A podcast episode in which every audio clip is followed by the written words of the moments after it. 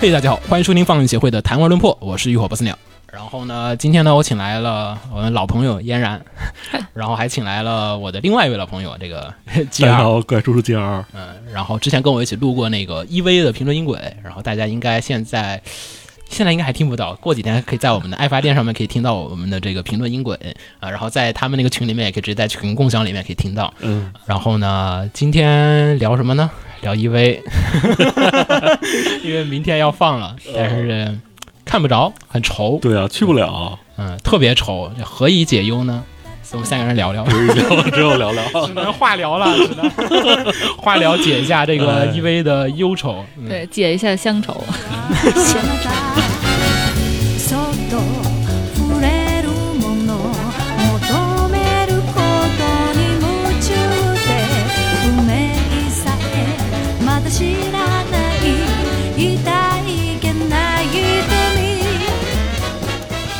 先给介绍一下叔叔，这就是你之前跟我说的住在劲松的大佬嘛？对对对，我们这就是劲松二次元区已经 已经差不多形成了一个雏形了。感觉宇宙中心漂移了。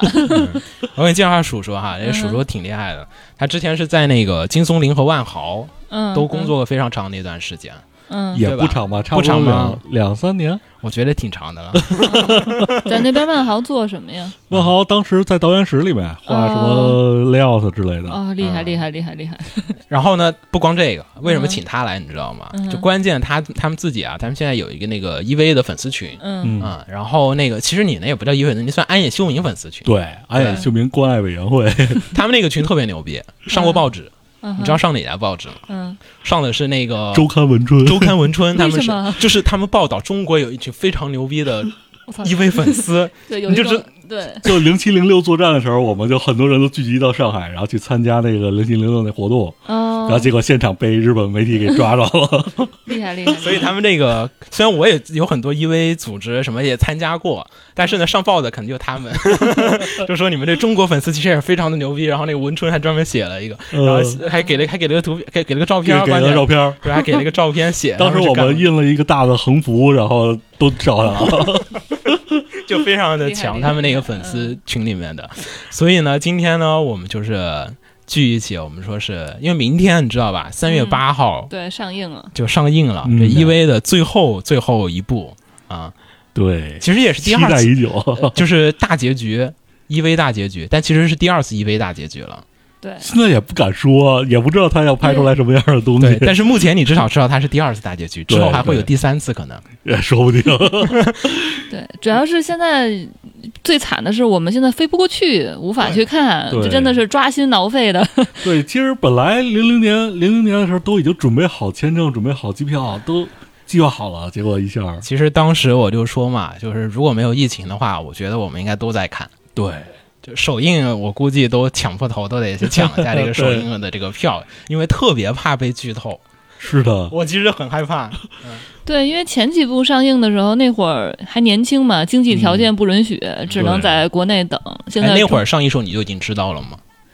呃知道，你知道的是吗？对对对这么这么牛逼呢？就是日本的情报，国内是知道的，就是说那会儿要放 EV 的这个《The End of Evangelion》，你是知道旧剧场版上映的时候，对，因为那会儿已经上网了。就是虽然很就是在一些特别小的动漫论坛，那那时候都是都是 BBS 嗯之类的，但是已经开始有，比如说在日本留学的或者在香港留学的人就开始在。对，在哦 BBS 上在说、对，但那会儿就，但是那会儿不会觉得说自己看不到会很难受，是因为知道自己肯定看不到。啊，就是完全没有希望的时候，其实对对对对，然后所以那个时候就觉得说，哦，他们上了，哦，知道了。这么厉害呢？叔叔，你当时知道吗？我当然不知道，因为我差不多得九八年左右才开始看接触。我觉得国内普通的粉丝应该是因为电视台放了之后，那是太晚了，对吧？对国内电视台放的时候，人家已经放过那个，那已经差不多零零年多了，差不多，快零零零年了，已经是啊。对哇，所以所以那天我又回去查了查，就不是最近不是这个《鬼灭之刃》不是现在正在放嘛？因为这次相当于是接着《鬼灭之刃》一块儿，对，就相当于是《鬼灭之刃》放完他的那个无限列车那个剧场版，然后接着呢就开始放 EV 的这个剧场版，然后这两个作品呢其实都是典型的现象级的动画作品。就是之前的你说，其实每年都有放什么各种不同的动画片，嗯就社会级的话题，其实每年它都是日本人现在都习惯性的会去造一个那种对，很多都是商业推动出来的。嗯，然后所以呢，我就回去查了一下，就说这个 EVA 究竟当年的这个是真的像那种各种书里面和媒体里面报道的那样的吗？首先一点哈，EVA 有个第一个有所争议的一个，就是大家的记忆上和感受上的一个不同，是来自于 EVA 当时有人说放送的时候是九五年放的，对吧？嗯他说火的时候是九七年，就有很多人就说是 EVA 当时放送了其实并不火，嗯。是那个放送结束之后，隔了那个深夜重播的时候，然后才开始火的。嗯。因为 EV 最开始它放的时候，它是下午的那个五点档，五点档、六点档那个呃比较幼儿的那个对时间。幼儿的时间。对小学生放学之后的那个时间。啊，是的，所以很多人说他们当时其实很多有些同学其实是那个小学生是放学回家之后看的，然后就发现哇，怎么有个片儿跟别的儿童动画都不一样，就是，然后而且还有很多的就是当时已经年纪比较大的一些观众也说啊，就有个片感觉嗯。这个不应该是在这个时间段放的动画片，为什么会出现在电视上面？就那会儿是 EV 放的，但是呢、e v 其实当时在日本的很多的动漫粉丝里面，就是阿宅当中，其实是一直很火的，就是每一集都很火，只不过说一直没有再火到圈外。它火出圈是因为深夜档的再一次播放的时候让它出圈了，嗯就是最后两集。才真的意义上来开始火起来的，有些社会学家或者有些什么人，他抓到了这个东西的本质，然后给你拿出去一传，就说啊，EV 其实呃当时是怎么怎么样的，所以很多人不断的在往这个事实上面进行修建和这个搭建之后，你会觉得嗯。啊因为当时不火，其实不是因为当时在很多的动画粉丝里面就是属于震撼级的作品，就是嗯。啊，我一直都知道它的存在，只不过说呢，社会媒体不知道为什么当时就是有点像《鬼灭之刃》现在的状况了，我发现。嗯我查了一下，他们很多人就说，他回家有天他爸问他，他说凌波丽是定真寺他妈吗？他爸吃饭的时候说，然后他整个人震惊到了，然后说什么？我爸居然在问我这个话题，就是我感觉到了 EV 的那个巨大的那个火热程度。为什么？他就说，其实那会儿 EV 真的就是全媒体的覆盖，嗯就是什么电视台、什么节目都在聊 EVA。就是现在我们之前天我们在聊那个说《鬼灭之刃》为什么那么火，其实我们就说有个推波助澜的原因，就《鬼灭》火可能是因为电视报道了，所以《鬼灭》火了，但也有可能是因为呃火了之后电视台才报道。但是这是一个循环的，就是电视台第一个报道了之后火了，然后你再再报道一次，然后又再然后说，哎，我觉得他好火啊，然后报道，然后报道之后另外他说，哇，他又更火了，然后我们继续报道他，这不断的循环下去的。EV 可能也进入到了当时的那个状况，对，加上九五年，很多人会说它是一个经济很混乱的一个日本的一个年代，就是说那会儿不是什么日本各种，就现在有很多 EV 的赏析文，昨天晚上我就一晚上我看了一堆，我觉得。唉，有一半都是扯淡，但是大家会一都会说到，就什么宫崎勤的事件也好，政治社会、日本的经济不景气的种种原因。但是九五年有一点不能忘记，就是九五年日本的媒体其实是最高峰，游戏、动画、电影什么东西是最繁荣、最昌盛的那个年代。之前可能八零年也有，但是大家并没有普及什么录像机啊、电视机啊、电脑啊什么的。但是九五年绝对是日本人那个信息获取最方便的那个年代。所以呢因为当时放送的时候产生了一个特别牛逼的状况，就是妈妈在家里面做着饭，电视台那个他可能。就他会看一些那种就是聊天的节目、唠嗑的节目，都会受到 EV，然后说哎，我最近看那动画叫 EV，哎，这作品是什么样，然后连他妈都会有感受到，所以就产生了一个巨大的一个辐射。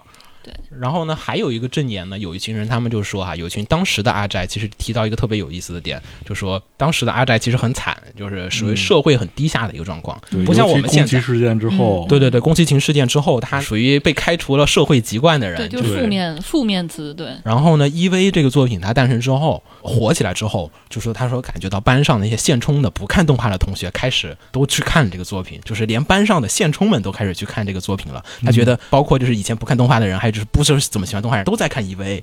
EV 这作品其实赐予了很多当时的阿宅一个就是市民权，他们叫就说我获得了市民权，我重新站起来，大家都认可。哎，你先看，你也看 EV，我也看 EV，哎，好哎。然后也让很多人觉得说动画其实也没有多大的一个问题，并且还为白青哥证明了当时，因为 EV 当时的赞助商是世嘉，嗯。嗯。然后世嘉的最大业务是弹子机。呃，弹子机。白金哥、白金嫂，对，然后白金哥其实当年也是在一个，就是因为白金哥引发了一些这种社会话题，嗯。就是他有些人就是因为打不起白金哥，所以去偷盗啊，还有这种抢劫，嗯。所以也是一个状况。然后 EV 这个东西上了白金哥之后，也给白金哥的人还洗刷了一下这个 各种的罪名，所以 EV 其实改变了很多当时的人的一个那种生活状况和一个这种格局。嗯。啊。所以其实好像 EV 的火跟鬼灭好像就是在社会层面上确实是高出了一个档次，有对，而且感觉那个时候是没有先前对照的模式的。鬼灭这个实际上可能有一部分是商业推波助澜，就是有些是主动为之的这种行为，而当时应该是没有潜力的。我觉得 EV 也是有很强烈的那种商业推动吧，应该还是。我觉得当年肯定是会有，就是因为我这两年做制片留下的一些职业病，就是你嗯看到任何的媒体在报道一件事情的时候，我会第一反应是给钱了，我一定是第一反应是说他一定是给钱了，因为因为我是觉得说这个东西媒体每天可以报道的事情太多了。啊，就为什么偏偏报道你？尤其是像当年吧，它还是那种，比如报纸啊、杂志、电视，它是它其实是那个媒体的幅度是有限的。你不像现在上网，我可以有很多 N 多条，每天在几条几条的在刷。那个时候，对。对你报纸就是这么大的版，面，头版就那么点儿呃，对对对，就是哦，它也是哈，他每天嗯。有那么多的事情可以报道，当然了，你在这个选择范围内证明说你是你是很火的，你他比如说嗯。他今天头条有有三选一，你是在那三个之内，嗯，对，但是他为什么选你呢？呃 对，这这是我的职业病，所以我会先天的会认为他肯定是投入了宣传的资源的，会在这些方面，比如说对媒体有运营啊，然后呢嗯去投入啊，去做推广，这个是我是怀疑的。对因为制作委员会里面本身就有传媒的人嘛。呃，对对对对，应该是电通还是谁来着？啊，好几家都有，好几家应该都有，家家都有参与。对，我觉得他们一定也会在这里面做出动作的。而且他们现在说哈，现在网剧其实也有这种，就是我觉得可能 EV 可能现在跟现在有些网剧的那个方式是一样的。你知道嗯网剧它其实是要雇人去刷那个点击的，嗯，就刷那个播放的。但是呢，他说好片儿其实只能刷第一周，对，对，你把第一波带起来之后，后边就好。但是你怎么都得刷一波。然后大家是这一波起来了，那大家自来水什么的各种人自然而然，哎，口碑自然会跟着上。那嗯 EV 可能就是确实也是，你说真的不好看的，那你硬吹，它也吹不动，对，吹不了那么久。对，因为我这儿我对 EV 当年的火爆的程度，其实是来源于一些数据，嗯。就是就是它的主题曲啊，常年是 常年位列他们的对榜第一。KTV 点播榜第一，我觉得这个是非常厉害的，就是你这歌得好听到什么程度？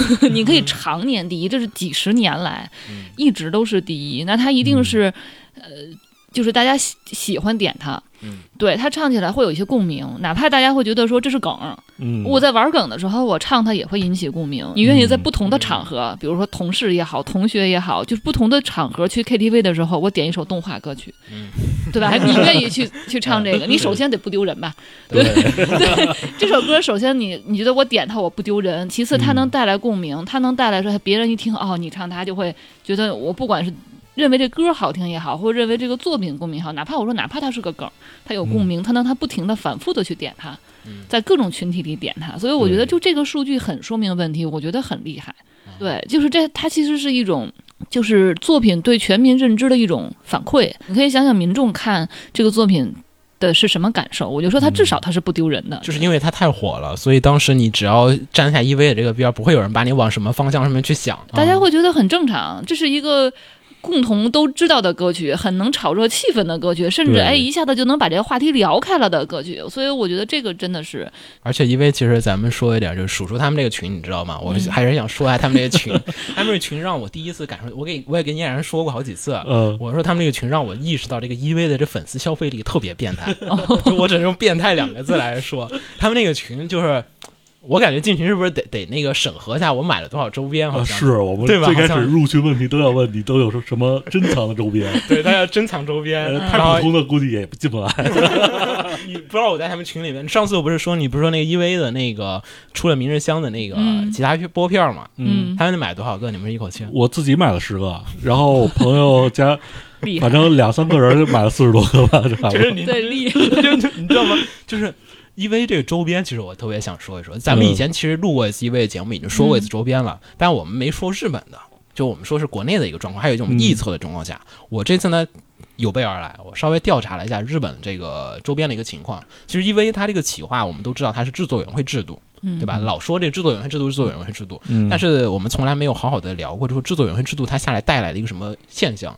高达咱们先说，对吧？高达是个机器人动画、嗯，e v 其实分类也算是个机器人动画。对，嗯机器人科幻，然后高达的话，它有点特点是，它是为了卖玩具做的动画片。对，对，因为你知道的，就富野他们各种他们都说的，就是当时为什么 Z 高达这些可以变形呢？是因为其实他们是先拿到了万代的这个高达的设计，然后呢嗯再根据这个机器人去做动画。就是说我们的主角已经定好了，这几个机体必须一二三四级，随便你哪集出，反正这几个机器你必须得给我出现。嗯你安他是主角还是什么角儿我不管，你就做嗯，把他们做做进动画里面就行了。很多当时的动画片其实都摆脱不了就是为了卖玩具的一个状况。尤其是生社基本上就是为了啊 Sunrise 的东西啊对，因为它的投资方就是有那个玩具厂商，玩具厂商凭什么投动画嘛？是的，对，其实动画就是被当成广告片儿，当时。是在当时来讲，很多的动画片就是就那会儿，咱们现在老说哈，就是说我们老把动画片当给小孩看的东西，但是你对日本人其实也是一样的，在 EV 之前，大部分的动画也都是为了就是卖周边、卖卖玩具给小孩的一些这种动画片，只有一些少数的 OVA 的深夜档啊，是 OVA 还没有深夜档、o v a 啊，还有这种才有所谓的一些有些不是卖玩具的片子，而 EVA 投放的时候，企划方里面它大佬都是什么世嘉。海洋堂什么的，海洋堂当时可不做这些量产玩具，它主要做 GK 什么的。嗯然后 E.V. 特爱特别大一点特点就是它卖的东西跟别的不一样。高达的虽然你感觉嗯那故事是那样的，就是很黑暗，嗯但是呢它确实最后的目的还是把高达玩具卖给小孩儿。虽然它的故事是一个很大人的故事，对对，但是你最后面它起销量呢，确实它是把玩具卖到小孩儿赚小孩儿钱的。但 EV 不是，你看 EV 卖什么？EV 的呃模型其实出的非常的晚，是在 TV 嗯。动画完结了两年之后，万代才出了 MG。嗯。啊嗯，就非常的非常的晚，你换高达那不可能的，就完结两年，然后你跟我说啊，我们 MG 出来，你干嘛呢？他恨不得是播出第一集就开始卖玩具了对对不，它一般是播出之前就在卖。对他播出之前做好了，第一集第一集就开始有广告了。对，对，哦你在放高达的时候，它的时段的前面后面全部架上已经有了对，对，已经上架，对你已经可以出门就买到。但是 EVA 不是，EVA 根本不是卖机器人玩具的，它卖什么？你想，它是它首先第一点手办，嗯手办真的是 EV 带来了一个非常大的一个影响，不是说 EV 之前没有手办，嗯但是你见过阿姆罗的手办吗？对下亚的、拉拉的，我们随便说。对，没有吧？之前是没有的，很少，它是 GK 的那种的量产型的手办非常的少。而 EV 带来特别大的改变就是它卖的是什么？是手办，是角色曲，是各种各样的 CD，是卖 DVD，是卖影像的。它我们现在老说，哎，EV 什么都能卖，但其实因为当时就是靠什么都能卖，所以才特别的疯狂的火。其实也不是，其实嗯这是一种。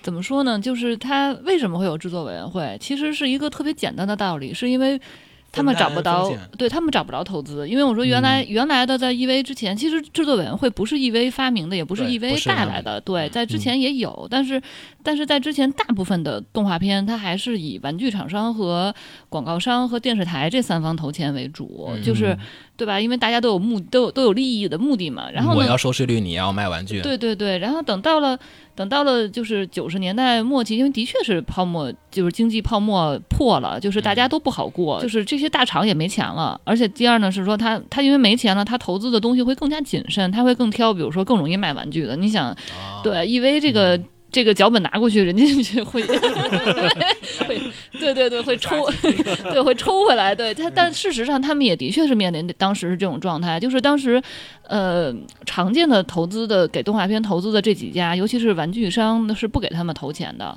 那怎么办？对他，他们就想说，那呃因为投动画很贵嘛，那所以说那就说我这么多钱，你一口气儿给不了我，那他们就会说，哎，听说有个这种这种投资的方式，我可以更引引更多家来投资，对，每一家可以。少投一点，对，每家投十分之一，那对于你来讲就风险不是很大了，对不对？对，那你好，那你这家投十分之一，你得到的好处是什么？其实它制作委员会制作其实是把版权分出去了，他得到的好处就是版权。对于动画来讲，或者对于文化产品来讲，它最值钱的也是就是版权嘛，就是就是这个权利的使用权和所属权。那你这你这么讲，比如我我是一个唱片公司，我是一声优公司，我投了这个动画片，然后我分到了版权，那我拿版权干嘛呢？啊，呃，对吧？我我得把这个利用起来，对对我得利用起来，要不然的话。我白投了，所以说这些当时的那些制作委员会分到了这些参与的公司分到了版权之后，他们呃就是没有人逼着他们，他们也会说我就出点这个试试，出点那个试试，尽脑汁对对利用这个东西。对对，因为你得到的回报就是版权。那哎，发现哎，我卖出去了，我 挣钱了，大家会觉得哇，原来可以挣钱，那我就继续出啊，因为版权在我手里啊。然后那些呃，他不出产品的，比如说广告商，嗯，对，然后他我没有产品可以做，但是我有版权，怎么办呢？我授权嘛，啊，对嗯对，我我我到处授权嘛。但是你看，为什么像 EV 当时传统玩具出的少呢？是因为传统嗯玩具大厂是要求他对版权当时很很要求唯一的，嗯，就是说你把版权全部给我才可以。啊，对，那因为已经都拆成这个样子了，我只给你一小部分的。那他传统玩具就明白，对店大欺客嘛，人家不要嘛。对，然后但是但是这样的话，慢慢慢它再火了之后，哎，大家会发现这么玩法其实很好。所以说，嗯所以说为什么说它带来了整个动画史的一个就是行业的变革，其实哦是来自于这儿。就是它其实不一定他当时做这个时候是为了变革，他只是这是逼不得已，因为要不来。钱对 嗯对，然后他做完之后发现，哎，这个这个这个形态是很好的。你也说不上是有心为之还是无意中产生的这个想法。对，对因为确实嫣嫣然说这个我有点理解到了，就是说你卖 CD 的人，他也得宣传，变相的在帮 EV 做广告。对。你卖这个什么东西，反正你只要卖这东西，你都变相的得往不同的人群里面去投放 EV 的广告。比如说你是白青歌的，你你不看动画，哎，哎这有个 EV 的白青歌啊，那对。直听歌的人，嘿，这店头的，包括他们当时说那个书店上面，其实也也蹭这个火，就嗯 EV 它那个好像是书籍什么版权，它就是有很多 EV 的解析类的书籍，对它会往那个普通的书店上面摆。以前不是啊，现在现在也不是啊，现在就是很多的什么动画解析，它会放在专门的那种动画解析书柜里面去的。对 EV 当时火到就是你在什么书店门口都能看到 EV 解析的那个书，啊、所以它其实好像就是它的火其实是有一种，就是你也不知道它是有意的还是。就是无意中，就是不小心，哎，就是每个人它都跟可能已经是形成了潮流之后，所有人都想去蹭一下。嗯嗯，那鬼灭那个，其实你像鬼灭，还有一个就是还有一点设计，就是那天我们说到那个之前福冈那个出那个紧急宣言的时候，嗯他们在那个车站不是放那个字体吗？啊，对对对，但那个我后来看了有一个说的，就我觉得还有挺有道理的。现在说那个鬼灭的时候火啊，他不是会记的那个黑白、呃黑绿色的那个格子，嗯就是这不就是那个主角的那个花色嘛，嗯就会把它跟鬼灭进行联想。但 EV 当时特别厉害是在于它靠那个明朝体，对。EV 的那个字体，就是你只要但凡杂志，因为杂志上它设计它其实是有规范的，嗯。但是你 EV 的字体只要出现这个字体，然后这几个颜色搭配，你就会觉得他在说 EV，哎然后这个很强烈的呢会给大家留下很深刻的那种存在感的印象，就是它跟嗯别人家不一样，对。不会有人跟你混着用明朝体，就是你 EV 老在用这个明朝体，形成了一种符号化的东西，一种符号化的，嗯就是也更容易的产生就是记忆。就是你只要书店上看到这个字儿，或者是海报上看到这个字儿，你不需要看明白它什么字，你只要看到这几个字，这个白底黑字儿黑底儿白字儿嘛，然后一啊对一铺啊，然后一铺铺满了，然后啊肯定是 EV 了，就绝对是 EV 没问题。我觉得 EV 它这个东西巧合性太多了，多到了就是我觉得至少百分之六十以上它是有心安排的，不管是大跃进还是谁，就不管是谁，反正他们 EV 的制作的人里面肯定有百分之六十的东西它是有意义的，或者是有目的性的去去做一些这种推广和一个引导。嗯。就包括有这么多的媒体资源在一起，大家都会想要去扩大这个东西，包括去有可能每个人都有各自的小算盘，嗯但是肯定是，比如说我们还说那个 EV 不是创造了深夜党这个概念嘛？嗯。其实 EV 没有创造什么东西因为所有的东西都是以前都有的，对。嗯只是 EV 它把这所有东西都放大了，放大了。对，因为你这个作品，我们说这个东西就很像是 EV 这个作品本身，EV 里面所有的要素其实过去也都有，嗯，就不是说是没有，而是在这个里面它获得了一个绝佳的、绝妙的一个平衡，然后最后面一瞬间火起来的。你嗯。单拆分出去任何一个东西，以前都有。都有类似的这种作品。你说 EV 的机体设计，我们之前说罕见对吧？嗯别忘了之前可有宇宙骑士迪波威，迪波威那会儿就是这样的细腰的这个宽宽肩的设计。对，因为里面的所有的人设，你这几个大家都做过这么多动画了，包括安野秀明本人。那个本来我今天我说我们录节目的时候，我们可以看一下那个痞子当年他自己那个大学那个作业，我不知道你看过没有？嗯我看过，那个做的非常的好，非常的好，非常的好，这大家可以去看一下他安野秀明在大学期间做过一个《归来奥特曼》的那个嗯就是特摄小小短片，那个真的就是除了镜头有点晃以外，摄影不太行以外，所有的意识也好、剪辑、构图也好，专业级别的。对，对。包括包括他的拍的真人实拍，在他大学里面的一些真人实拍的短片，你也能看到现才华在。横溢，对对，现在他作品的影子真的是才华横溢，对，但是安野秀明的厉害之处就是不是在于说他是创造了什么，嗯。他是把之前所有的东西他能整合在自己在提炼，就是可能安野秀明他喜欢这个奥奥特曼，我把奥特曼嗯提一点儿；大和号我也喜欢，我也把奥特曼提一点儿。你创作就是这样子，它不算是抄袭哈，我觉得这不是一种抄袭，它就是我有品味性的去筛选这些要素，我把这些要素整合成我自己的我自己的一个存在。对，我是在吸取不同的东西的那个魅力点，然后把它们再给用我自己的语言再展现出来。而且而且它不只是吸取了别的作品的精华，它不停的在从现实中的很多要素里面都有在提取。对、他自己一直反对一点，就是说你们老是从现成的这种动画里面去汲取这个灵感，但实际上你们更应该去从现实里面去找这些要素去。是因为 EV 它那个故事，你想哈、它故事讲完，其实你换一个镜头语言，它肯定不是这个效果。嗯，但是因为它有很多安野秀明自己的一些这种审美趣味特色，比如说它初级画面，对，对吧？这种东西你换一个公司换 Sunrise 做，我肯定觉得他不会这么做，他会换成 Sunrise 那个风格做。但你这样做出来，你会觉得这个动画其实 OK 少了点这个味道了。你一点点的去解析，比如说我们说它有很多那种无言的那种镜头。因为其实有非常多的静止的画面在那个地方让你去沉思，但是一般动画片不会的，就是那个时期的在六点钟放的动画片不会存在就是这种大量的静止的，它我觉得这大家都得也这也和他自己的出自有关系。都有都有。但是呢，我觉得就是他个人的风格也好，什么东西也好，整个片子 EV 里面的各种的要素，它都是进行了一个提炼，然后重新再组合的。它不是创造了一个新的深夜档这个东西，其实就是之前有什么银银河英雄传说。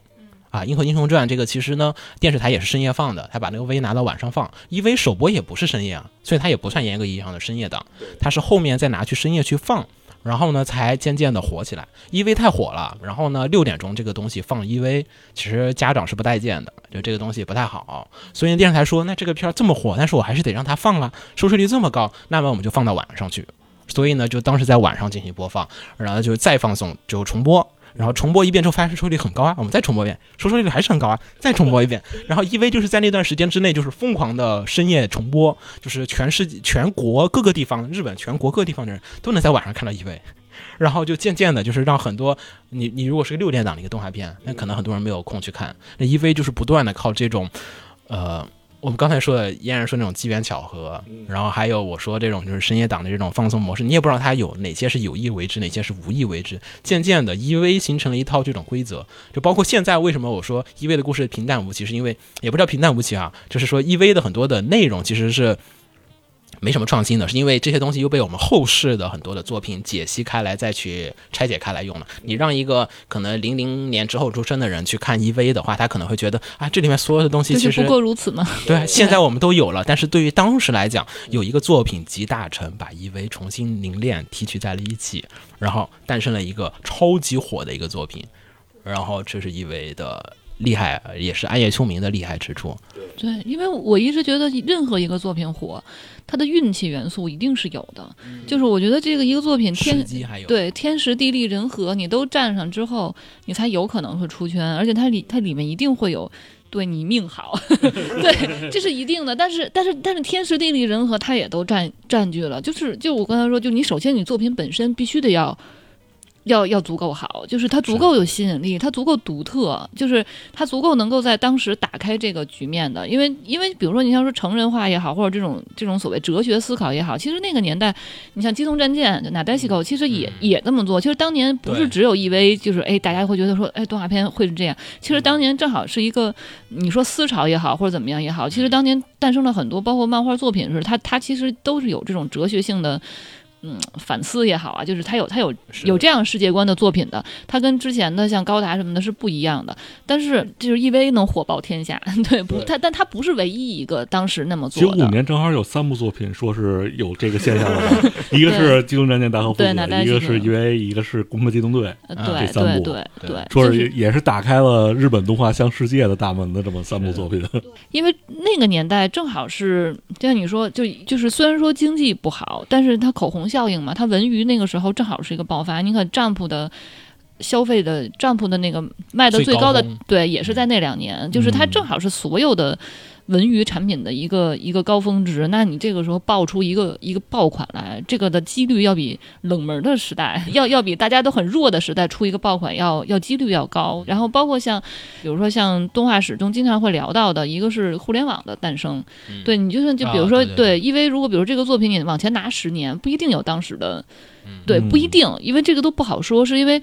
因为互联网早期的互联网，其实它的传播是是非常的对有效有效率的，嗯对，因为因为那个时候上网的人员很少，那我能够上网的阶级，能够上网的阶层，然后他们都可以去覆盖到这个作品，就这个就这个他们的引起的讨论，包括像那种深度解析的文章，哦其实对，其实很多的时候，在最早的时候，其实也来自于互联网，来自于论坛。哦对，大家就是看完了之后聊嘛，对这种东西就怕聊。你说你一个人看完了，在那琢磨琢磨，你不会去想太多东西。但是就是凑在一起聊嘛，你不能面对面的聊呢，就是在互联网给一个空间，大家越聊越觉得哇，这个好厉害，哇，这个有什么寓意，那个是什么什么样子的，所以对它的讨论就诞生了。所以它它可能会更推动这个作品的对流传流广，包括它，我就说他在他的。年龄层就是观众年龄层之间去推广它，嗯所以我说这个是一种地利，对，这就是地利，就是就是我就说很多人都在想说这作品往前提十年，对吧？啊能穿越了，对，它会拥有嗯什么样的成绩，这个都不好说，对，这个是很难说的，对，时势造英雄嘛你比。如像《银翼杀手》，其实《银翼杀手》火是很相当久之后，嗯，录像店在出租的时候，大家突然哎哇，这作品有点好，对。但是当时放的时候，没有人这么觉得。你《大话西游》也是在国内公映的时候完完全就沉了，然后结果被电影学院推起来对了。对，所以这个东西就是它它就是有运气运气成分存在的，因为这个我一直觉得哈，因为这个有很多的要素，就是太难以说这是他们想好的呢，还是只是说顺势而为，因为这个好了，所以我们跟上了。嗯，包括因为解析这个文，我特别想说这个，为什么这几天我看那个文章，我不是给叔叔你也发那个，我看那个哦。哇，看得我脑袋疼。就因为当时之所以火，我记得很大。你现在现在不光是当时，现在你去搜 EV 为什么那么火爆，大家都会说是因为它里面有大量的宗教啊，什么各种嗯玄学的东西在里面嗯大量的集合。然后你去搜 EV 的解析，大家都要往到什么各种生命之树啊，是什么各种埃及文化都扯进来了。对，甚至什么弗洛伊德呀，啊，什么心理学解析、荣格啊什么的。但是呢，我个人觉得，以安野秀明自己这么多年的作品来讲，就是因为这个人不是突然有一天我获得了神启，然后我开始 要加入这些东西了，要么他当时入了什么邪教，那否则你看他之前的作品，你应该能看得出一些端倪来。嗯，嗯但他之前作品不是这样的，对他，上一个作品为什么很多人当时关注安野秀明呢？就是对阿宅来讲，是因为他上一个作品《蓝宝石之谜》。嗯那《蓝宝石之谜》不是这样的作品，但是你能发现《蓝宝石之谜》里有一些共通点，嗯。嗯它有很多很玄的设定，古代遗迹、奇怪奇怪的宗教组织，对。什么这种大型的各种的浪漫啊，这些各种主义的东西，它在里面，然后人物的性格思潮。都在里面是有所的共性的，你能感觉到它是同一个导演的作品，包括你看他 EV 里面的各种机体设计，你知道是他对于机械的这种喜爱，他每天做《王力宇宙军》的时候的这这些设计，嗯你在这个作品也是能看到的。但是宗教这个东西从来没有的，他不是押金手，押金手每个作品里都有。对。你是押金手，我觉得嗯应该是。嗯，对吧？但你说安野秀明这个，我个人觉得这种解析应该道理不太大，你可以那么解析。甚至我觉得他有点反宗教的这个倾向在。有你看，从《王力宇宙军》开始，他实际上就带有这种味道。对，它我觉得它是作为一种时髦的要素在里面。对，就那个年代很多这种中二感的作品，对，其实我刚想说，这确实就是中二，就那个时候，因为主流的不是这样的，嗯，主流不是。主流的其实还是还是少年热血拯救世界的这种、嗯这种主流，所以我觉得不管出于什么原因吧，我更倾向于中二，因为那个时候他 就要做一个反主流的东西，就要一那个时候。非主流实际上是一个非常褒义的一个词汇嘛。啊，是是是，对他，他他他一定要去解构当时的主流的这些作品的要素，所以我说看 EV 有你会就有个很多解构的层面在里面。嗯它所有的要素都是当年的那些最传统的，比如巨大机器人啊，比如末世啊，对对，就这些东西，然后少年呀、什么什么的。嗯但是呢，他一定要解构它，对，一定要解构，非要做成对他的故事里的这个样子，就是跟当时的主流拧巴着来。哎，叔叔是这个很喜欢押金手对吧？啊对你你押金手研究也非常多了，是吧？那我好奇哈，因为你看啊，他刚才不是说嘛，这九五年《攻破机动队》对吧？嗯是那个九五版的，就押金手第一版那个做的非常好神作对神作。真的是神作，但但是你觉得哈，EV EV 不也是同期嘛，嗯对吧？那你觉得 EV 和这个《攻壳机动队》，你觉得哪个更难看懂一点？那我觉得应该还是 EVA。其实压井虽然它是它是描述的方法，它的手法晦涩，嗯但实际上你细琢磨是能完全的看懂它了。对嗯他，他押井手把故事讲明白了，把人也讲明白了。对，但 EVA 老师你埋着不说啊，不说或者你根本可能前面也没想。然后我我以为是我的错觉哈，嗯所以我问一下，我上网查了，我看那个日本人也说，说 EV 看看 TV 第一集的时候。看不懂啊，这有点帅。第二集看不懂啊，十几集下来了，看不懂，有点帅。然后到新剧，然后到那个旧剧场版了，还是那种，哎呀，这个剧情我有点消化不了。然后还是那个，哎呀，看不懂啊。对，就是 EV 永远给人的感觉就是不明觉厉。呃是吧对，我跟你讲，我要坦白一件事儿，就是我之前跟鼠叔，我们之前录了一个那个《使徒新生》，就是他那个总集篇的那个评论音轨，就录那个的时候，我才第一次把 EV 的这个这帮人是要干什么。就是那个，他不是有那个 Z 类嘛？那个那个组织就只有十板那个组织，然后还有 Nerve 司令，司令想干什么我是知道，他要复活他老婆嘛，特别简单的说是。但是 Z 类人要干什么？以及这帮人为什么要弄个这么神神叨叨的一个宗教组织出来？我是那天录节目我才第一次搞明白它里面所有的要素。我之前真的一直不，但是我一直跟人说我就喜欢 EV，对，但是问题就是你不懂，你你影响你观看吗？就好像就好帅 对，其实我觉得他的他的这个度拿捏的特别好，在于说你看不懂，影响你观看吗？我也觉得不影响。对，你看不懂，你影响你看的时候，你觉得爽吗？对不对？就是你你就是他，我说他他里面的很多爽感的要素其实是存在，所以我说他的作品本身它的受欢迎，它是有受欢迎非常多的要素的。就就拿比如说，就是巨大机器人打巨大机体的这种嗯爽感，就是那种你不管是看特摄也好，还是看机器人动画也好，哪怕就是看哥斯拉，他看的是什么？不也是嗯大怪兽打大怪兽吗？它这里面不就是大机器人打大怪兽吗？对，这种爽感你，你什么都看不懂，你就看爽吗？爽，对不对？所以所以我觉得这个很厉害，就是有些作品你看不懂会弃掉的，是的，对，但是他这个作品是从头到尾你看不懂都没有关系，而且我觉得他把一个看不懂作为他的一个特色了。我也觉得你觉得你看不懂，就这玩意儿就是牛逼的。啊是。对，我之前我们上次那个节目，就有人给我写信说你们怎么胡说八道呢？我说怎么胡说八道了？他说你怎么能说 EV 的乐趣就是因为很多人看不懂呢？我说这个，因为我认识很多的 EV 粉丝，他确实都看不懂。对，就是我觉得看懂 EV 的人绝对是特别极少数的那个人，他都不是说少数，是极少数的人。而且我觉得可能大部分都属于自己觉得看懂了。啊，就对瞎白串的人特别的多，嗯所以我觉得 EV 真的是你，我上网看这日本人也说看不懂啊，现在也看不懂啊。大家都是我也看不懂，当然也有一群人他是有那种好奇心、求知欲，我特别想弄明白人也存在，嗯但这群人他就会有很强强烈的表现欲望，所以让你感觉有很多很懂 EV 的人，对但是呢，好像实际上有但其实里面很多我看他们的解读，基本上也有很多过度解读的部分。啊，就是过度解读的部分都很多了，已经是对他们有一些把过度解读当成了自己我懂了啊，对。啊，但其实我觉得他本身作品并没有谈到那个地方。我也没有，我也没有，对，因为因为就包括说现在很多的解读的文章，就是就是我看完了哦，我当时懂了，过两天就一看完之后，哦，这是谁？这为什么？所以这会儿就特别想说一下安野秀明。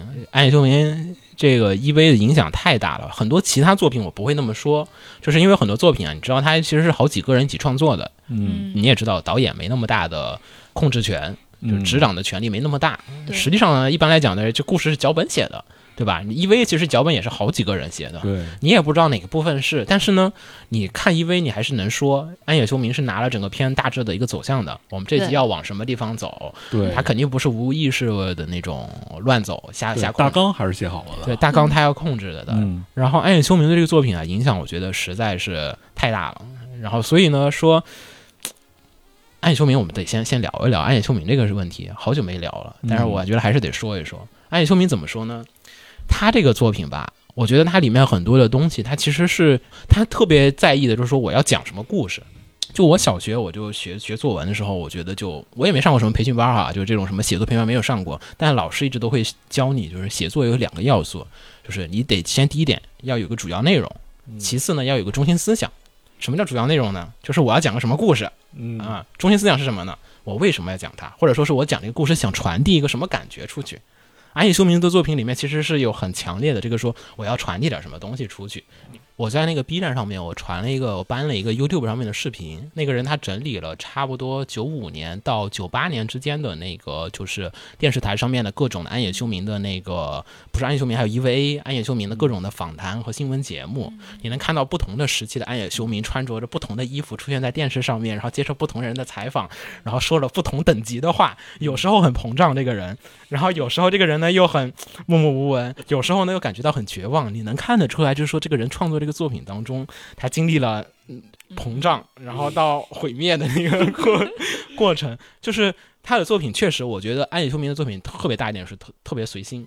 现在可能我们觉得是一个呃不太好的一个名词了，可能有点儿。但是呢，安野秀明的自己那个时期的人，他们都是追求着我自我的一种表现的那个欲望很强烈。对，你看他的作品，首先一点就是，呃，我看之前有很多的段子哈，我也不确定，不好考考察这个真假了。但是有一部分确实是来自于很多的日本的杂志的一些这种采访。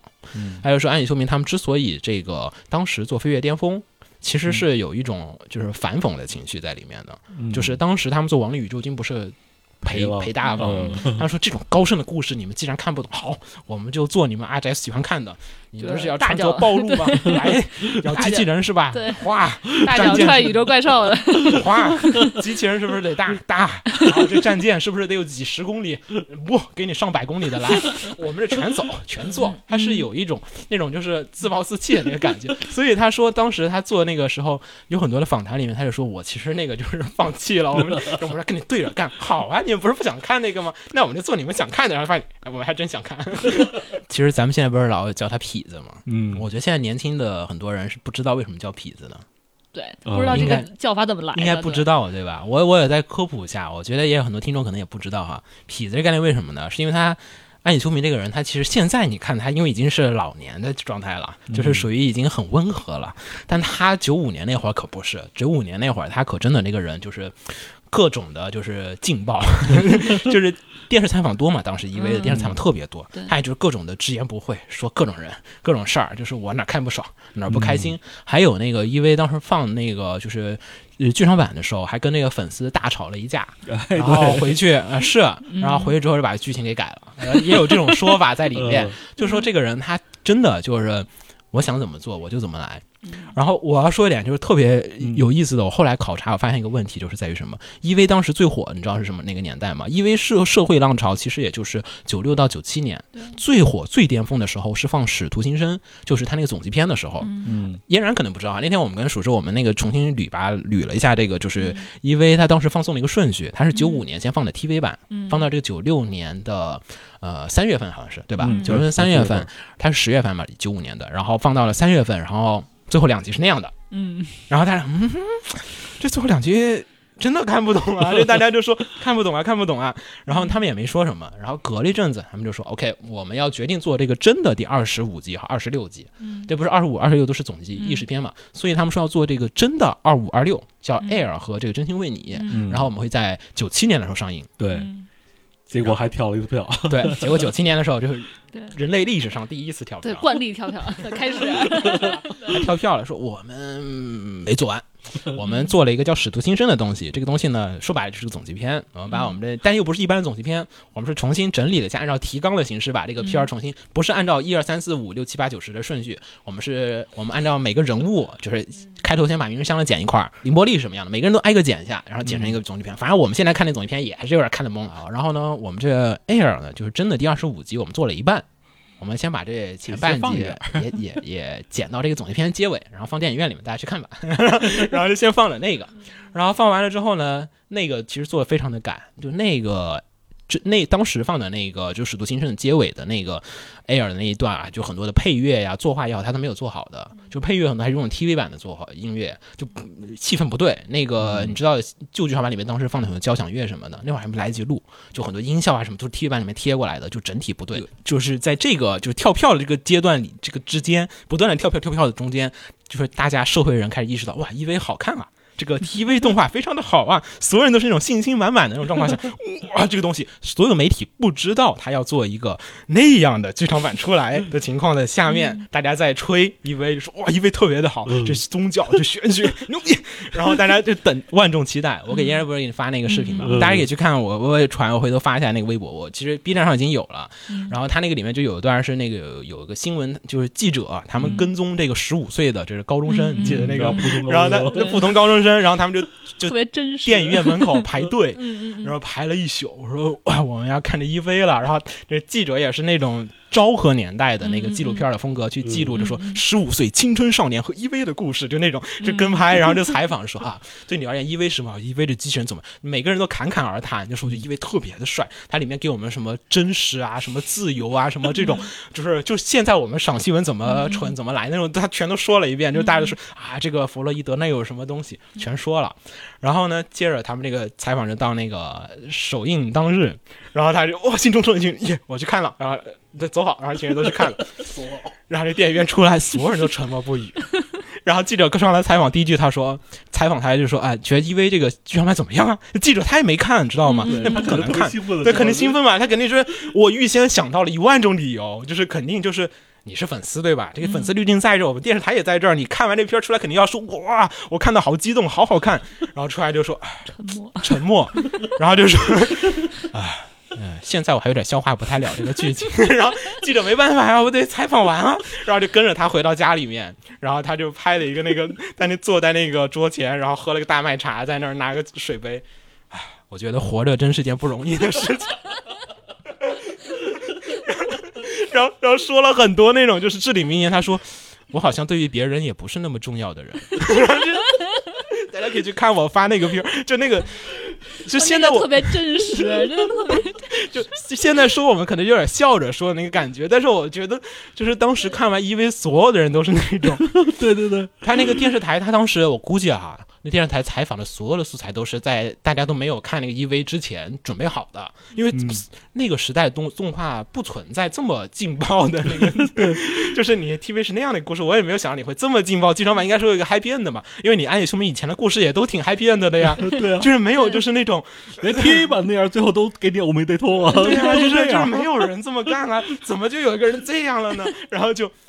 然后他那个就，然后就采访，然后电视台当时几，我我都想那个，我都有点觉得这个节目剪起来有点可怕。它里面采访了很多人，就有的人就什么那种白天便利店打工，然后晚上我唯一的兴趣爱好就是做这个玩偶，我做好这个玩偶，我要拿去这个 CM 上面去卖，然后就做的都是什么 EV 的玩偶。他说，我觉得 EV 就是我生命的支柱，就是我生命的全部。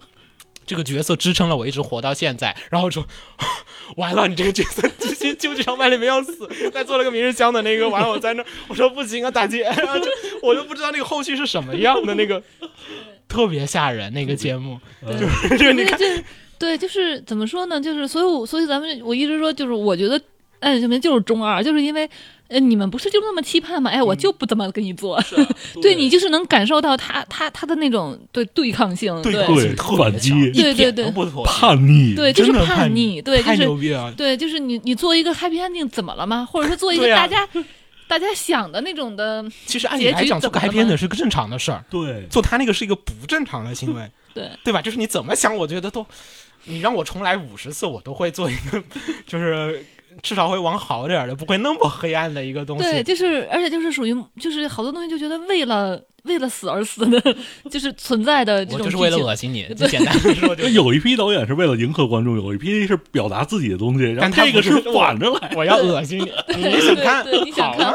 不给，对，我觉得他就是中二，就是在叛逆。然后，而且而且当时就是就是就因为我们做营销嘛，就是其实是嗯，对于片子的，就是这个看完之后的观众的第一时间的观感，其实是很很注重的。就是你看完之后觉得好，这是一种；觉得操。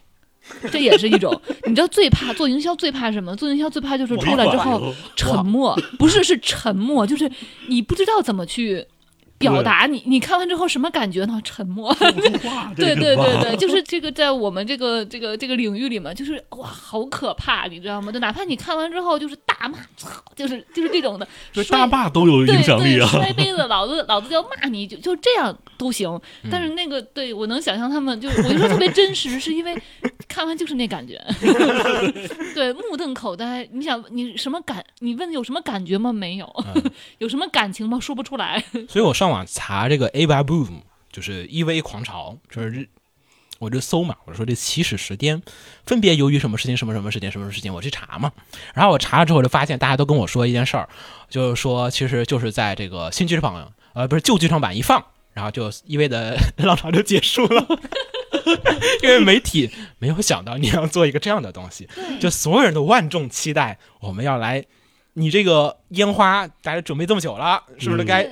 我们该喊准备喊塔玛亚了，然后没没没响。啊，对，所以所以就是说说这个是很可怕的，对，这个是啊，你你说他任性也 只能是任性，对，是。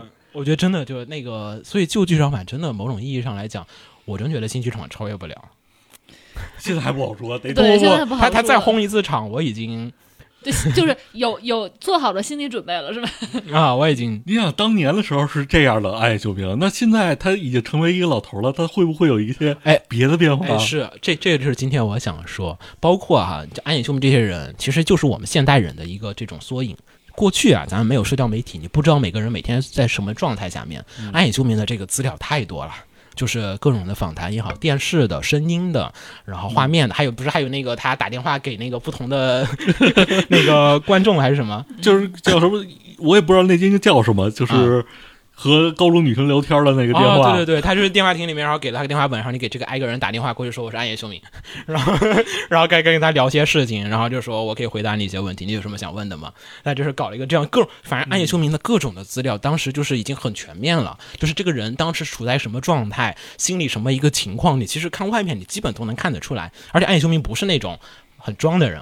嗯，所以为什么叫他痞子呢？就是他什么颁奖啊，什么都穿个拖鞋。你看有时候他采访就穿个那汗衫就过去了，就是我我都干不出来，就是那种就是各种汗衫什么，就是你看他那个健美式那个纪录片也是光个脚丫子就去了，就没有什么。我拿大奖，我穿拖鞋，在公司办干工什么样我就怎么样去的，就嗯就是安野秀明。所以大家那会儿说痞子就是就有点就是各种都是我想怎么来就怎么来，我就不听你讲道理，你别跟我说这儿，你别跟我说那儿，你想要什么我就不给你，那就特别的痞，就嗯所有人都是哎你好好做事儿呀，你不要在这个干不，我就非要这么来。所以他当时整个人状况其实，嗯、还是能把能捋清楚的。首先一点啊，EV 是个 TV 动画，咱们一直都说日本的 TV 动画其实是一个有一点病态的一个制度，就是它是周播的，嗯它制作你也知道，它并不是说像美国很多动画片是做完了。然后我们再放，那做不完我就不放。它是我明明我还没做完，我就要开始去放送，所以它就可能也不是说那种今天做第一集，我们第二集还在画，不是，它是可能先做了三集，对然后现在在第四集、第五集这样子。但是因为时间越往后走，它那个 进度可能会越赶嗯对越赶，因为你可能会其实哎呀，本来咱们每天做一集的，结果 发现我们只做了半集这周，嗯然后所以呢可能就会被那追得越来越紧。所以 EV 当时其实是。呃，首先点，EV 当时很火，其实我还是要说啊，EV 当时在阿宅当中其实是很火的，很多人其实是有关注的，像 New Type 什么这些杂志，就一直是疯狂的报道、大版面的追踪，然后去说了一个事情。但是 Ganex 其实制作能力一直很有限，然后也很紧凑。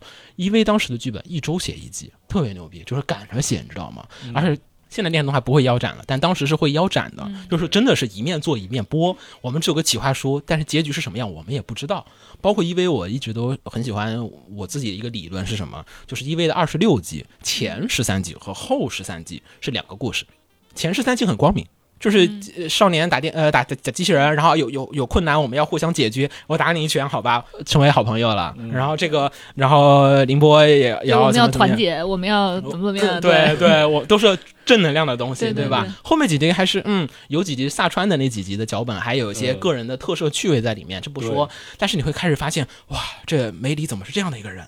这不是之前这个好好开心的好大姐姐吗？怎么是这样这样这样这样？还要给你展示各种性暗示的各种，都不是性暗示，性明示。就成人的世界了。成人的世界要给你讲这阴谋，这什么时候？哇，这怎么死了？哇，这怎么这这样？哇，这大人怎么那么坏？为什么他爸就是这么黑暗的？就是你按照一般的套路，就应该爸爸跟你，或者说爸爸被你干掉了，就是嗯就都没有，就是大 boss 一直活到最后面，就所有的事情就是前十十几集和后十几集它是两个故事，所以我觉得它的企划肯定是中间是有所变化的，包括当时 PTA 有有所投诉，说你们这个剧情里面有很多的性啊，还有这种血腥啊，因为它有很多的，因为 EV 是一个仿生的机器人嘛，它是有很多的肉的血的成分在里面，然后电视台上面就不能放，你们不能这么写。然后呢，安野秀明他们就当时其实扬扬起了很多的对抗心理，这是 Anime 上面的访谈哈，我这是。就是确实很叛逆的。对我我只是转述，然后他就说你们这个，唉，那我们这个当时还说明日香当时最早的设定不是说是发狂而死吗？嗯，对，当时是疯掉然后死了的，那只说动画里没让他死，我觉得还不如让他死了呢。其实，然后呢，各种人呢，也就是每一集都是剧情是那样子的，电视台不断的施压，你们如果再被 PTA 投诉一次，当时他们这个访谈里说了的，嗯说日本电视台给他们下通牒了，如果 PTA 再投诉一次，你们这个片我们就不放了，因为那个 U 还没火。他还没那么大的话语权，知道吗？那会儿暗夜秀明还是一个打工仔，我们还很很很下等人，我们不行啊。这个电视台说不放了，那不行，只能让他放上去，我们只能改这个故事了，所以才不断的修正，不断的修正。可能二五二六，我觉得当时不是没做，是做了，太劲爆了，太劲爆了。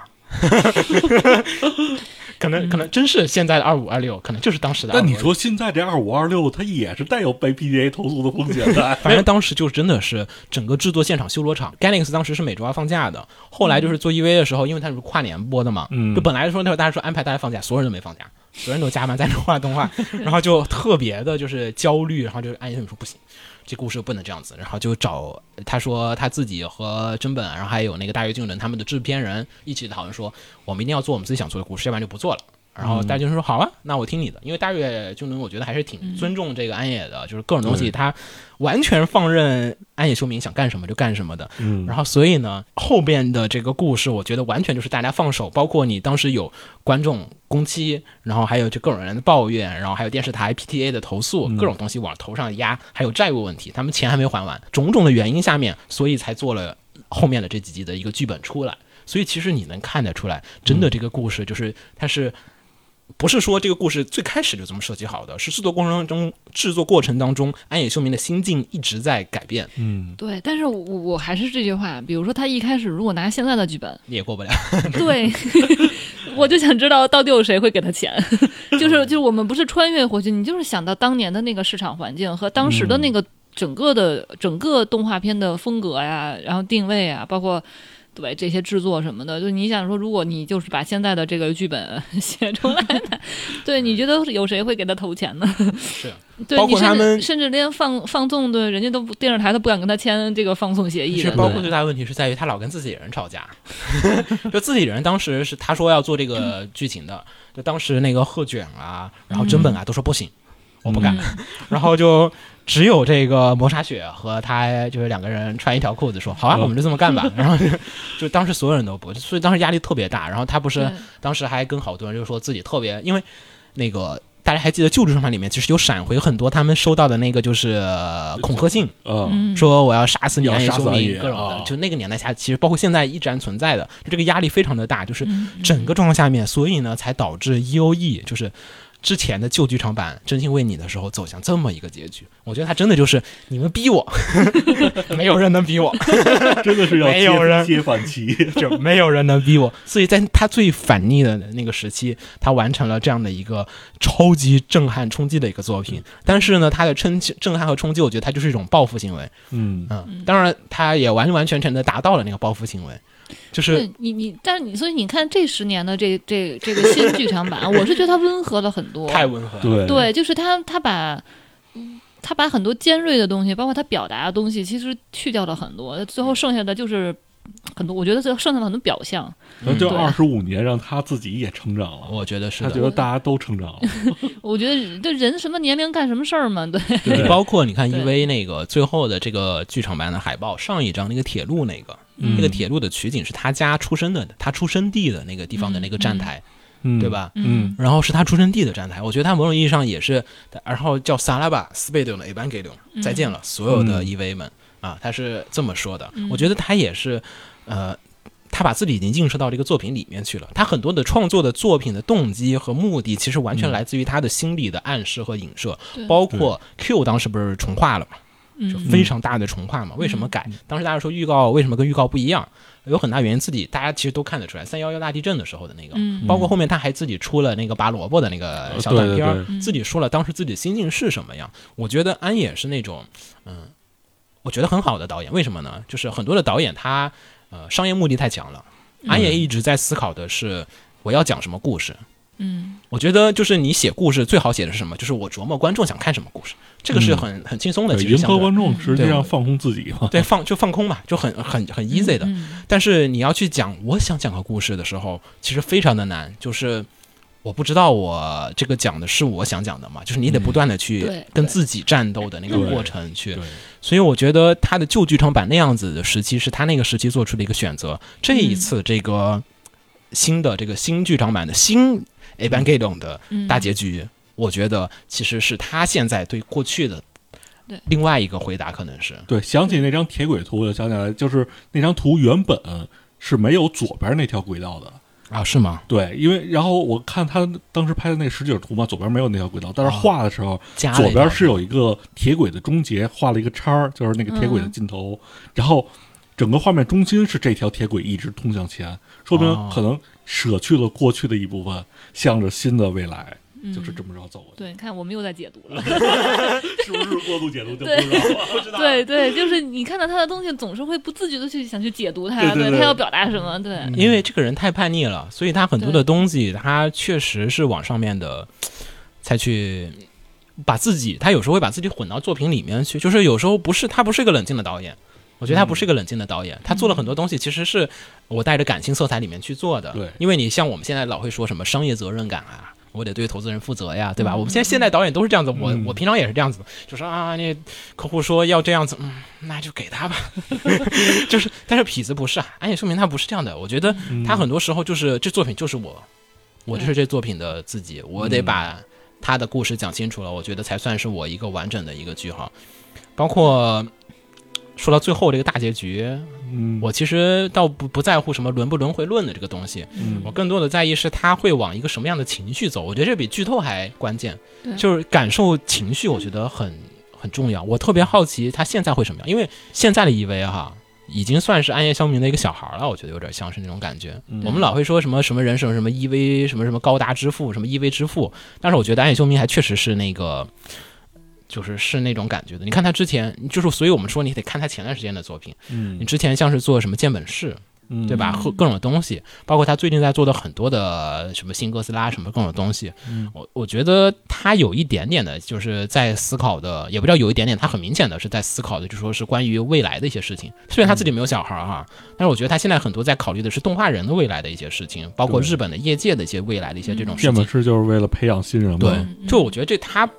他不是那种会会是出来骗钱，虽然咱们老说因为骗钱骗钱，但我觉得安野秀明不是那种血鱼出来骗钱的人，现在也确，实。我觉得对于一个创作者来讲说，你一辈子有一个作品，就是它能跟你这种深度绑定，它代表了你的、你的一切，对。然后呢，包括像你可以不停的再再去再去审视它，我觉得这是一个创作者最大的幸福，嗯真的很幸福。哪怕你现在，哪怕我不知道他现在看看对。旧剧场版他会不会有一种啊好丢人？因为毕竟那个时候嗯中二时期，他可能觉得自己是不是过于的叛逆？因为有的时候你你就比如说像我在回想出我上中学的叛逆的行为，有时候会觉得啊真丢人。对就有一种感觉，就是前一天画的画，然后第二天再看，觉得这画的什么玩意儿对对对，不知道他有没有说现在去去重新去审视说那个时候，但是你能感觉到说他在他在这个作品，他不停的在创作过程中，他就是。就是就是他跟作品其实是互相成就的，嗯，嗯，对，就是作品成就了他，他也在成就作品，就是嗯。它是一种就是对，就是就是融入在里面的关系，其实就有点像押金手两次工科，你能感觉到他嗯。押金手也在变化。嗯对对对，对，这两次工科，你能感觉到哦，他的想法变了，对他嗯。他或者说他的世他对他看世界的方法变了，对对他的思考变了，肯定是变了的。对你经过三幺幺，经过了这么多事情，二十五年，然后对二十年啊，嗯也不，我算算旧职场版开始的话，有二十年的时间，嗯他整个人对这个东西的理解和认识，我觉得对，他是他是发生变化的，所以我还我真的很期待，就是所以真的是这样，就抓心挠肺的，就是就是想看，因为我就是想看到说，哎呦这个。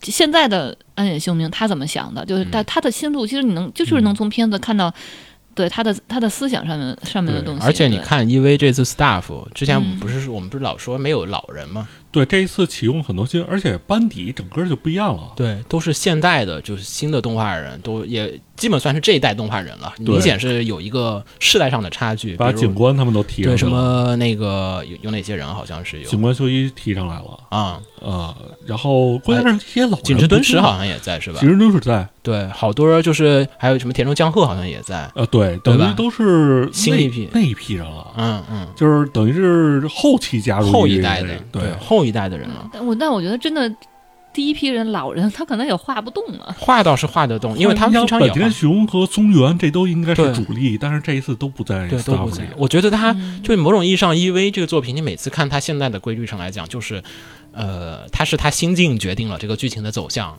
而不是说他决定不，就是他不是故事驾主驾驭这个故事，他是嗯他的思想和他的感情在驾驭这个故事的一个走向。他开心了，那故事往好的地方走；嗯，他不开心了，故事往坏的地方走。现在看不就是这样子的吗？嗯所以你最后面看这个最终的大结局，我觉得他有种意义上是对未来的人的一个这种嗯呃说法，他想怎么跟后面的人说这个故事。嗯你想之前。呃，九七年地球毁灭，毁灭就毁灭呗，砸烂吧，对，那 有砸烂吧一种就是人类死吧，就呃是这种感觉。砸烂吧，就这样吧。那这次又来，对吧？你这次又得大补完。那这次他选择下面他是砸烂吗？还是挽救？我觉得可能更多的关注点，我会想知道的是，他最后面会以一个什么样的？是大家又走出来，一点员又所有人都不说话呢？我相信应该是一个温和的，所有人都能幸福的结局，但又不一定，就是是不一样。但是你看痞子他这些年的成长，我觉得他会不一样。这有点像押井之前在功课里说的，就是你人是一个孩子的时候，说话像个孩子，表现像个孩子。嗯当你成长了之后，过去的那些就应该抛掉了。啊。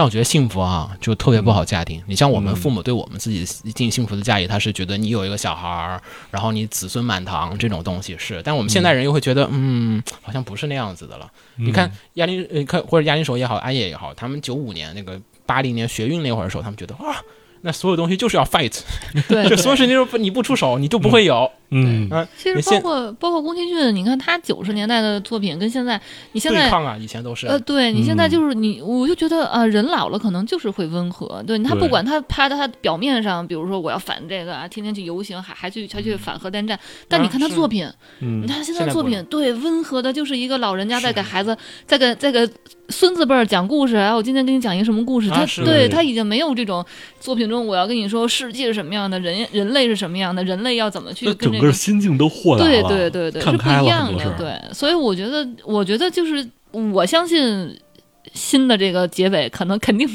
对肯定会比之前要，我我我觉得是因为嗯，你对你看《押井守》，你不是你看《暗野秀明》这两年的是对对对。他的各种平常自己做的人做的事儿，跟他当时可不一样。对。那当时那个环境下，那个你大家可以回去看他那个当时的那些采访录像，哇，那真的是那人真疯，那叫痞子。现在这人你只是觉得有一个不太检点的大叔而已，嗯，沉稳许多，嗯。也不叫沉稳吧，我觉得就是他应该有些他自己的新的，感悟，对人生，我觉得他他对人生或者对人类，对，真的看开了，可能是，嗯。而且你要想哈，那会儿可是他最春风得意，就是。嗯。就是从无名小卒晋晋升这个世界级大导演的这个阶段，嗯，你现在呢？现在他一直一直在这个位置上，就做那么多年，啊、你现在他可能又觉得，那我的愿望是不是会有一点，就是我们在没钱的时候会想着没钱的事儿，嗯。啊、他有钱了，然后他也不在乎生计问题的时候了，嗯。也不在乎那么多的世俗的眼光的这个情况下面，他现在也不在乎什么世俗眼光，包括现在版权他拿回自己手里面了。嗯。就是他在自己公司手里面了，嗯。就因为我后续我觉得他拿回手里面有点原因，有可能哈，嗯。就是想把这个东西传承下去，就可能他会觉得把 EVA 传下去，我觉得嗯。说不定后续就是可以，就说啊你你你看哈，高达作品是会换导演的，嗯是会换监督的，嗯，是会嗯世代交替。高达的厉害之处是在于它是有世代交替的，对，你很多作品它是不存在世代交替的那个状况下的。你你不排除就是说，因为我真的觉得他是在有一种就是父亲对小孩说，好啦，你该过自己的人生去了，我的故事我做完了，这就是我的 EV 了，再见。嗯然后你们 go on 继续。嗯对。我当当年我们一直觉得这个最后一部剧场版最后那个符号是钟嘛，嗯，但最近好像它的表记 Repeat repeat 对，说好了是个 repeat。嗯。所以我觉得，我觉得可能他不再做，但是他会，我我我要去拍奥特曼什么了，我要去开始我自己的人生。我觉得说就说到那个日本人自己的价值观，之前我跟人说过好几次，就是大家都不太能接受。我跟很多日本朋友也聊过，他们就说日本人父母的价值观是什么？就是我把小孩养养到成年。对，十八岁走，走，嗯。好，你们自己该干什么干嘛去了，你们也别管我们，我们嗯。自己有自己的生活，自己的不需要你回来养我。你嗯当然有些农村里可能还是那样子哈，但是嗯东京啊这些大城市一点的地方，包括西化比较重的地方，都是，嗯哎，你们就该干你们什么，我去过我的人生，你去过你的人生去，然后嗯你们自己过好了，过不好了你就回来找我两句可以。那么但是你不用管我，你们自己该去过什么去过什么了，就是嗯放手让小孩自己决定自己的未来。这是日本人很日式的现代的日本人的一个家庭观，虽然有好有坏哈，这个东西都是。嗯我觉得，因为某种意义上，我觉得也是可能，嗯毕竟到这个岁数、这个年纪，对吧？你现在又他也没什么好愁的，也没什么好虑的，他只能去愁这个他觉得放不下心的，就是公司的同事哈。我其实很能理解的啦，就是跟公司同事也好，就是其实你是一种战友情的，嗯你是跟你一起工作这么久的人，怎么可能一点都不不带感情的说好不管你们了？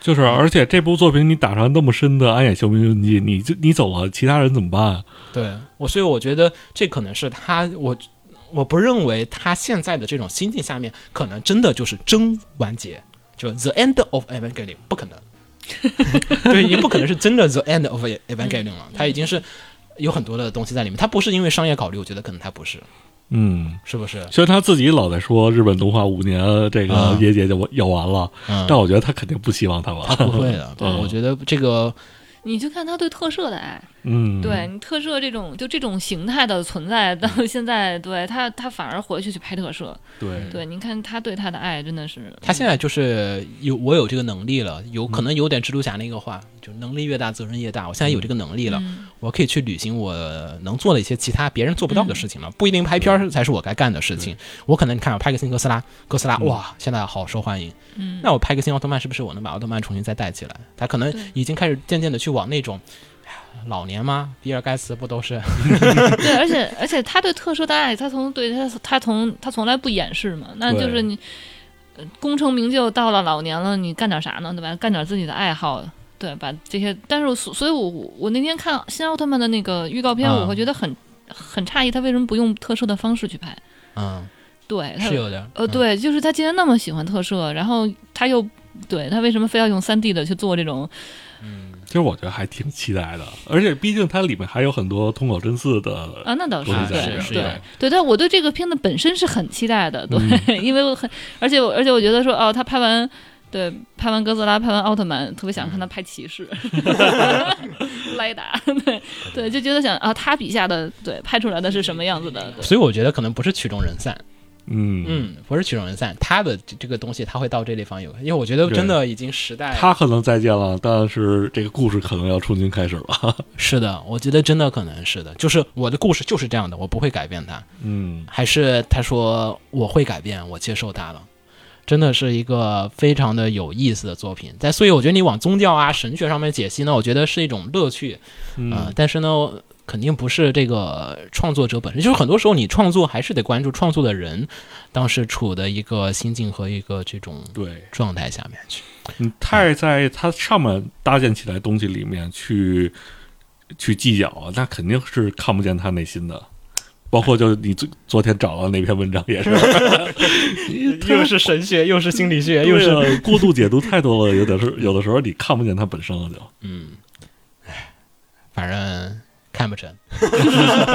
最后还是本来今天说是聊以慰藉，反正想了想，今天晚上我们能多看一分多哦，部，对，今天晚上有那个，但开片头的十二分钟吧，好像是。对，应该十二分钟，啊，比之前那个再长，比零七 比零七零六长一点。解解 对，挠挠墙，挠墙，挠墙。哎，明天早上他们就去看了。哎呦，我雪峰还叫我说啊，录个节目，然后说你看了我给你录啥呀？他说我给你讲故事啊，我说不要。不要，这一半年真的不知道该怎么熬了。我就微微博卸载，不知道，我靠。没有，我会很主动的让在日本的就是学生说帮我去看，啊。对，然后呢给我回来讲，啊！要你要你要讲是吧？对对对。我我是让他们千万别给我剧透，然后我我我们帮他们抢了十二张票，你们去吧，不要管我吧。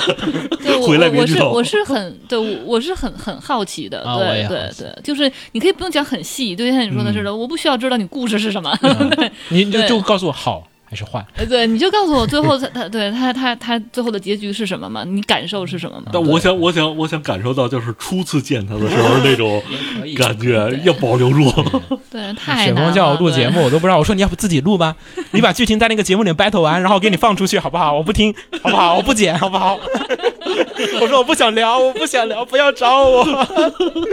行，好，哎，那我们今天就聊到这个地方啊！感谢叔叔还有嫣然。哎呀，这个哎只能啥时候看好？好想看啊！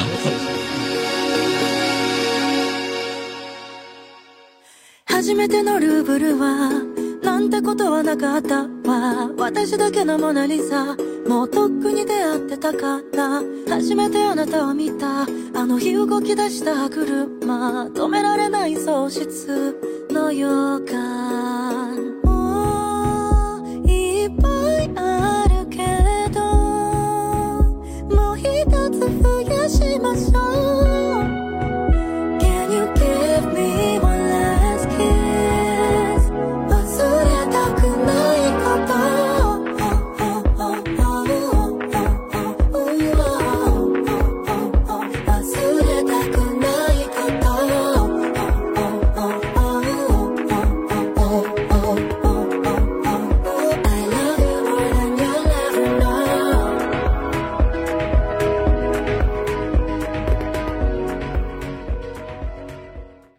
ようなら、すべてのエヴァンゲリオン。放映协会动漫电台是放映协会推出的一档半专业向的动画漫画广播节目。每期我们都会介绍不同的动画漫画相关知识，台前幕后通通包含。当然，我们的内容也不仅限于动画漫画，还包含了轻小说和 A l o K 之类的二次元相关话题。欢迎大家发送你想要收听的话题和更多的讨论到我们的官方微博或我们的官方微信。 我们的官方微博和官方微信是放映协会，邪是邪恶的邪哦。